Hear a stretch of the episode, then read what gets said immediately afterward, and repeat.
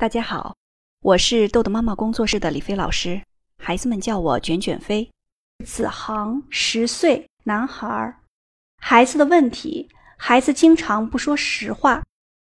举例说明问题。有一次，他对我说被老师打了，说他只是回了一下头，老师看到了以后，以为他跟后面同学说话，就打他了。之后在与妹妹的交谈时，无意提到此事，他对妹妹说：“他后脑勺又没有长眼睛。”老师来了，他也不知道，可见孩子转头与后面的孩子说了很久的话。老师走过来，他都没有觉察，因为经常与同学说话，也被班长发现，告诉老师，而且被责罚了。但是孩子呢，却对家长说，只对同桌做了一个张嘴的表情。班长就向老师汇报说，他在与别人讲话。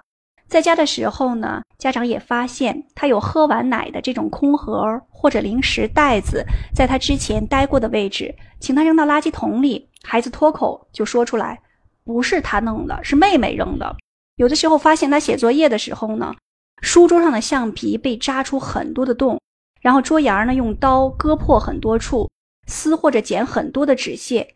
以上情形发生时，问他，他总是一句话：“不是他。”孩子发生这些行为呢，他并没有妈妈并没有惩罚过他，更多的的是说教。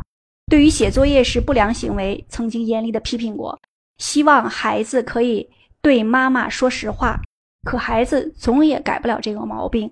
我们家长的期望就是，希望孩子在遇到自身不良行为的时候，可以勇于向家长坦诚，并且能加以改正。我觉得这是一个特别好的问题。我们的家长希望孩子犯了错可以主动认错，但是有没有发现，其实我们的人都有一个特别下意识的行为表现，特别害怕认错。我们最快做出的反应就是不是我推卸责任。我曾经啊，在我们豆豆妈妈工作室训练过的孩子，我发现地上有很多碎纸。这个时候，如果我说来，咱们把自己位子旁边的碎纸整理一下。这个时候，我就会发现孩子们把那个碎纸踢来踢去，然后嘴里还说着：“这不是我的，是你的，不是我。”但是我会换一种说法，如果我说：“来，谁来帮卷卷飞一个忙，帮我把地上的碎纸扔到垃圾桶里？”哎呀，孩子们立刻就开干，还抢着干。所以呢，这是不是和你说的喝完奶的空盒零食袋是一样的道理？另外，我们家长还要反思。当孩子说实话的时候，我们家长们做了什么？我们刚才家长也说了，没有批评过他，但是呢，我们就是说教了，是不是？我们说教还是鼓励孩子？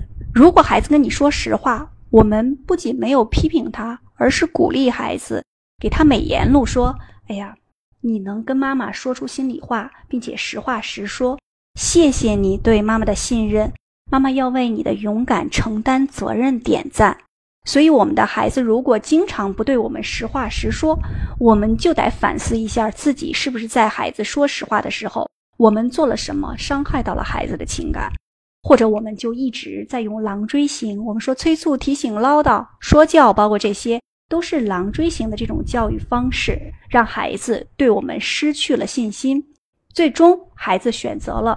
去不实话实说，逃避责任，这是请子航妈妈做的反思。好，今天的内容就到这里结束了。如果您想下载时间管理训练的工具，请关注公众号“豆豆妈妈儿童时间管理”。感谢您的倾听，我们下次再见。